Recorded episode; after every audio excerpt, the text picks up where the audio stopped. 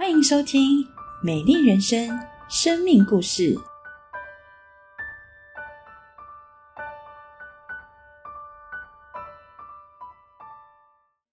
二零一八年年初的时候，因为有一次参加祷告会，听到了刚成立管弦乐团的演奏，在那一刻，我开始向上帝祷告。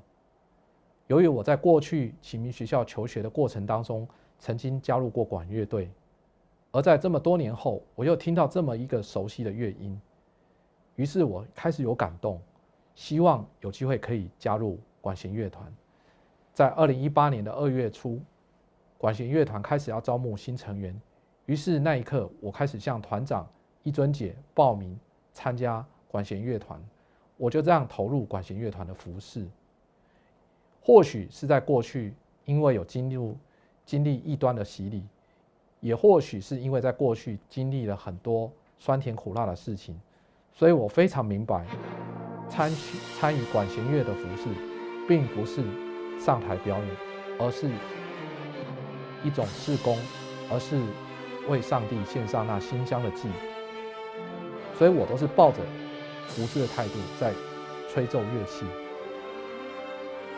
二零一九年的四月份，合一堂要举办新诗歌发表会。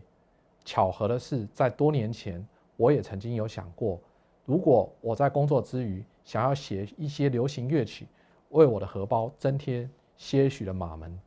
但是到了我信主之后，我开始喜爱听古典乐，也开始喜欢听传统诗歌。也在这样的一个背景下，我就一直在思考一件事情。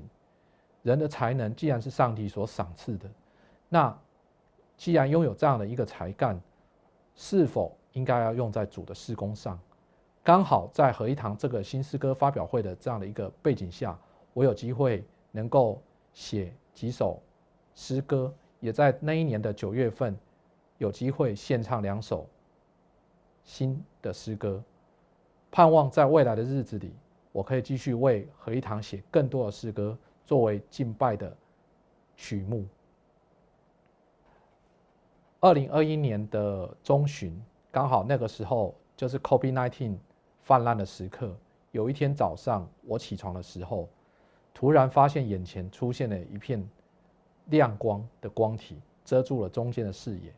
原本我还有些许的视的视觉状况，但因为有了那个光影，造成我开始没有办法再像过去一样看待。这世上的一个美景。由于在过去的岁月里，我有机会接触到许多的中途失明者。那不管中途失明者本人是否乐观，总是会经历一段没有办法接受自己眼盲的过程。甚至有些中途失明者到离开人世以前，他都没有办法接受失明的这件事实。如果依照一般的人性，照理讲，我应该也没有办法接受我失明的这样的一个过程，但非常神奇的地方是，当我在面对自己眼睛变差的这样的一个过程中，居然没有感到任何的难过。我还常常向神献上祷告，我向上帝求主说：“主啊，如果你的旨意是要让我眼睛不好，甚至眼睛完全看不到，主，我愿意顺服你的安排。但求主让我有能力，即使到。”眼盲完全看不见的时刻，我仍然是那弟兄姐妹平时看到了我的样子。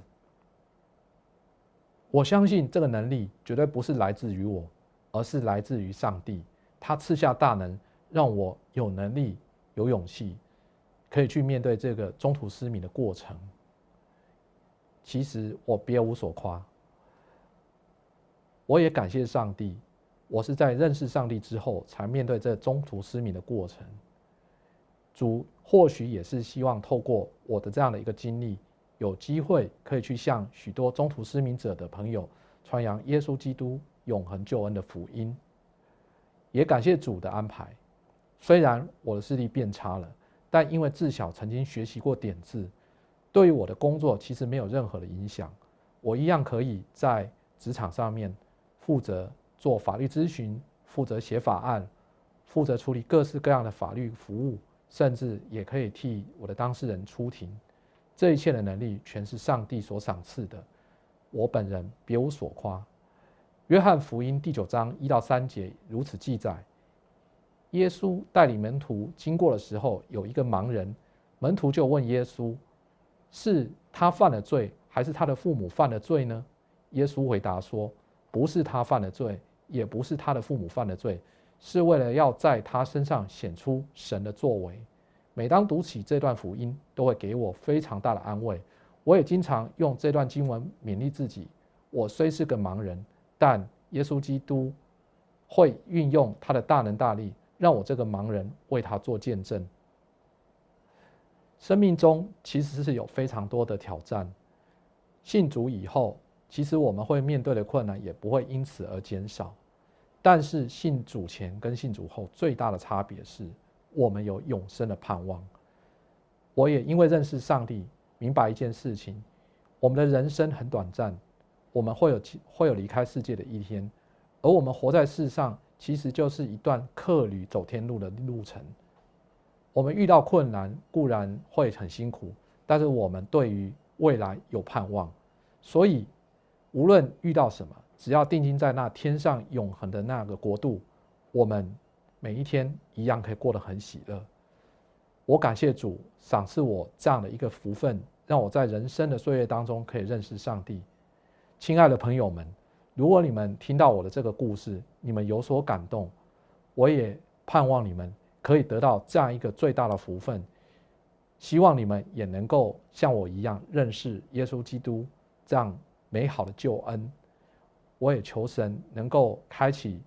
许多有机会聆听这个见证的朋友们，求主帮助他们，让你们有机会在主的大能大力下，开启你们的心眼，认识唯有认识耶稣基督，你的人生才会有真正永恒的盼望。最后，我想要用一段经文鼓舞大家，这也是平常我给自己的一个座右铭。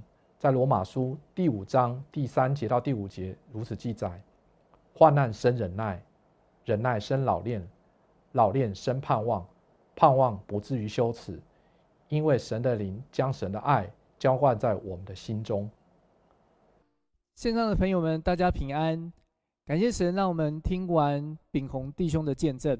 听完炳宏弟兄的见证，你是否更加珍惜能看见的恩典呢？在这这当中，我们看到炳宏因着视觉障碍，他比别人多更多的付出，更加倍的努力。但是人生总是有意外，许多的事情不在掌握之中，就算再怎么样努力，似乎无能为力。直到他遇见耶稣，耶稣帮助他，可以使他得着真正的释放和安慰，使他能够得着属天的爱和力量。让他明白生命是多么的有意义的，因此他充满感恩。他为每一个曾经帮助他的人感恩，他为着每一件他经手的案件来感恩，他为着能够赞美神、服侍神感恩。亲爱的朋友，耶稣也期待你经历这样子的恩典。在路加福音这有一处经文，我们看到是耶稣他来到。拿撒勒这个地方，就他长从小长大的地方，在安息日，照着他平时平常的规矩进入会堂，站起来要念圣经。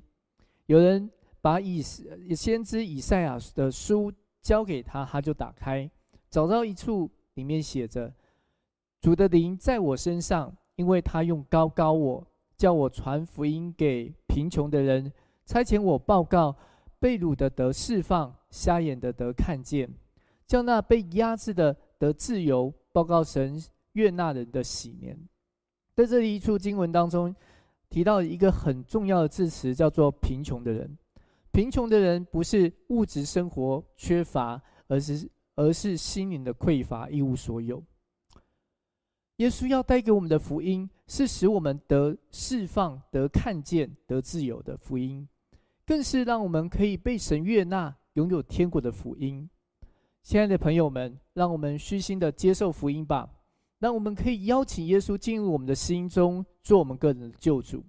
亲爱的基督徒，让我们为着上帝的恩典感恩。让我们起来积极的回报主恩。我们一定能够开启人生的新篇章，进入上帝要带领我们进入的荣耀新世界。今天我们看到的见证，我们要思想，也求主帮助我们，让我们可以学习回应爱我们的耶稣，让我们可以做一个祷告。我们一起低头闭目，一起来祷告。亲爱的主耶稣，我们感谢你。让我们在今天的见证当中，我们看到上帝帮助了秉宏弟兄，让他度过了许多的危险、许多的艰难，而他找到上帝给他人生的。价值跟目的，求耶稣也帮助我们，让我们在今天，我们也看见上帝给我们的价值和目的，就是我们可以起来认识耶稣，我们可以起来相信耶稣，我们更起来回应耶稣的爱和恩典。求耶稣帮助我们，让我们在每一天当中，我们学习仰望耶稣，让我们在困境当中学习感恩，感谢耶稣听我们祷告，是奉靠主耶稣基督圣名。阿门。愿上帝赐福每一位在线上收看、见证和聆听短讲的弟兄姐妹和朋友们。愿上帝祝福你们。